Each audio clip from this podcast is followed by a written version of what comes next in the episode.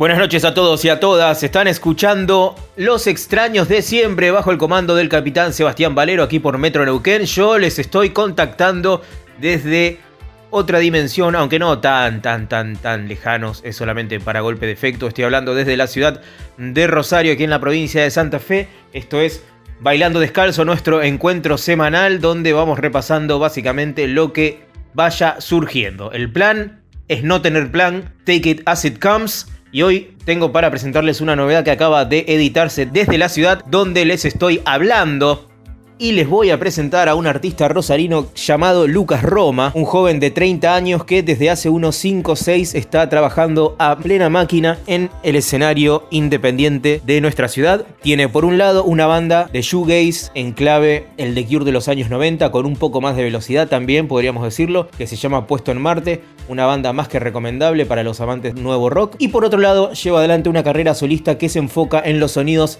que tienen que ver más con lo sintético, Lucas Roma es un amante de la cultura pop, es un tipo que siempre se está alimentando de reminiscencias de la década que lo vio nacer, de la década que lo vio crecer y desde entonces va cultivando un poco todo este arte de combinar influencias. Además de ser músico, además de tener una banda, además de tener un proyecto solista, también es un tipo que se dedica a hacer videos, es director, es videasta y desde hace un tiempo también se está encargando de realizar videos para sus proyectos, pero también para otros compañeros del movimiento independiente de la ciudad de Rosario. Es un tipo muy versátil y hace muy pocos días acaba de presentar un nuevo disco que se titula 1987. Vino antes aparejado de un single llamado Criatura del 90, con eso te digo absolutamente todo lo que tiene que ver con las reminiscencias de este sonido.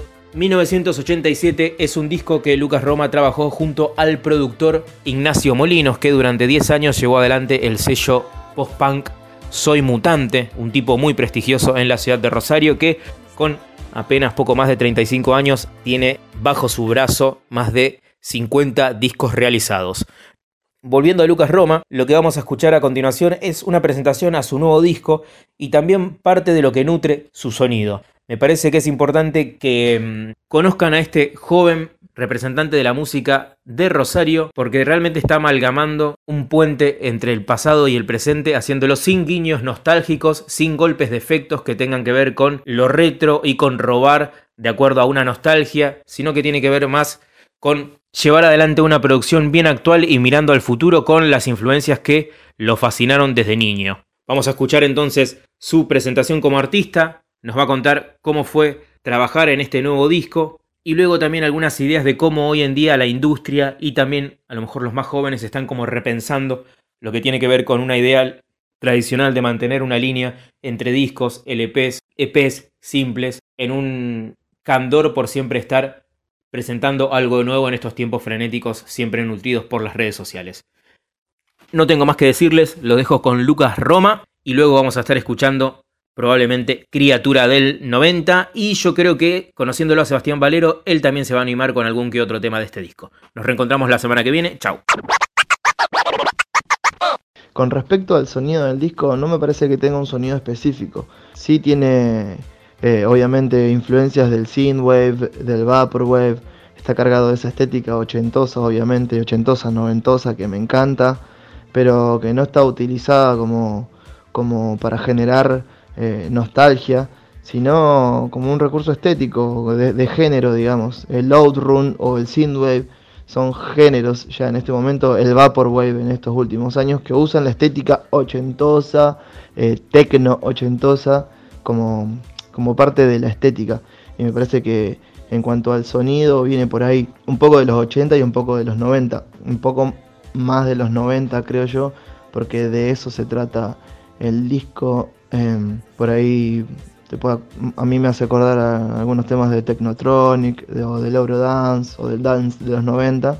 Y por ahí algunos teclados y esas cosas son más así ochentosas. Uno siempre trata de ir mejorando el trabajo anterior.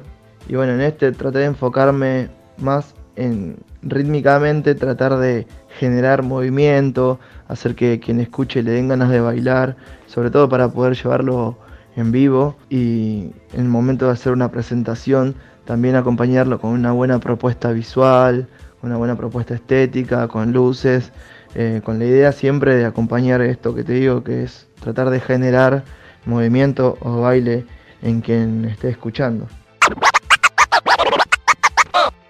La idea conceptual del disco va saliendo a medida que uno va componiendo. Llegó un momento en el que yo dije, ah, bueno, esto, este disco se va a tratar o va a relatar esos primeros 13 años, em, allá cuando, cuando uno empezaba a experimentar cosas, cuando estaba forjando la personalidad, eh, cuando salía por primera vez, cuando te enamorabas por primera vez, cuando te alcoholizabas por primera vez, cuando generabas esos vínculos de amistad que duran hasta hoy o que duran para siempre.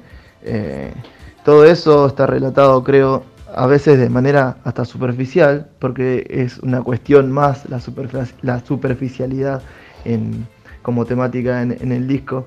También, bueno, todo eso rodeado justamente del cambio de milenio que traía consigo cambios eh, tecnológicos, pasamos de la era analógica a digital, empezamos a utilizar los primeros celulares, las computadoras, bueno, etcétera. Todo eso creo que hace a este monstruo de finales de los 80 y bueno, y décadas del 90. Por eso el disco le puse 1987, porque digamos, justamente es el año en el que nací y, por eso también digo que el, el, disco termina siendo bastante, entre comillas, millennial, porque bueno, creo que me representa, me representa a mí, obviamente, que soy un treintañero, como muchos de los que hacemos la movida y estamos haciendo música en este momento. Trabajar con Nacho Espumado como productor siempre es un placer, es un privilegio que, trato de disfrutar al máximo, trato de sacarle todo el jugo en cada juntada. Y bueno, o sea, eh, cuando antes de conocerlo, Em, yo deseaba en algún momento poder cruzar unas palabras con él, ya que es un prócer de, del do it yourself en Rosario, de la movida, del under, eh, de todo. Y bueno, em, gracias a una inteligencia superior nos cruzamos y, ahora podemos trabajar juntos y podemos forjar una, una buena relación de amistad y bueno, nos podemos juntar a tomar mate y charlar de lo que sea, aparte de música, obvio. Eh, de todas maneras, eh, este disco, como los anteriores, yo lo grabé en su totalidad en casa solo. Eh, lo, que, lo que sí hice fue, en la última parte, llevárselo a Nacho, donde con él grabamos las voces, hicimos la mezcla, hicimos el máster, corregimos las cosas que había que corregir, él me va aconsejando en cómo cómo, resolver algunas cuestiones que no sabíamos cómo resolver. Pues yo trato de llevarle los trabajos en ese último, en ese último trayecto. Así que bueno, él siempre le da el punto final y obviamente en este disco, en el cuarto tema, en Creo que me está juzgando, él toca el bajo y bueno, es nunca pensé que, iba a poder tener el bajo de Matilda en uno de mis temas. Así que bueno, eh, voy a estar agradecido para siempre con, con eso. En mi caso, a mí sí me gusta sacar discos cortos eh, por una cuestión de género, eh, de cantidad de temas. Em, pero bueno, qué sé yo, puede ser que sea una tendencia en este momento de las bandas, más que nada por lo que es el streaming, por lo que son las redes sociales. Pero bueno, no sé, por ejemplo, Los Cristales sacaron un disco de 11 temas, creo que tiene 11. Es un disco largo y es un disco hermoso que se puede escuchar tranquilamente, se puede disfrutar, es un disco que fue exitoso, eh, así que me parece más que nada una tendencia, eh, que igual depende mucho de cada proyecto y, de cada artista. Con respecto a la movida rosarina, me parece que cada vez se expande más. Eh, Mm, me parece que hace falta un poco más de organización, pero se está empezando a hacer de a poco, creo. Eh, pero sí, me parece que cada vez más grande, hay cada vez más movimientos y cada movimiento cada vez se extiende un poco más. Eh, el movimiento del Moog, o sea, del groove, de las bandas funk, está buenísimo.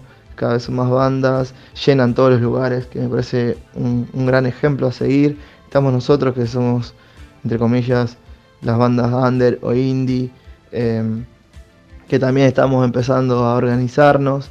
Eh, creamos algunos sellos para tratar de nuclear esas, esas, bandas, esos músicos. Eh, y bueno, tratar siempre también de ir acompañando eh, los movimientos sociales que, que, nos corresponden. yo veo que recién estoy empezando mi carrera musical y, a veces me siento viejo porque hay pibes de 15, de 16 años que, ya tienen, ya van sacando su segundo disco y la recontra redes cosen. Y así veo cada vez más bandas que están buenísimas por donde se mire. Eh, lo único que me parece es que hay que, que seguir organizándola y tratando de expandirla y, y saliendo un poco de Rosario y hacer generar algo que sea realmente grande a nivel nacional. Me parece que todos tenemos que apuntar a, eso.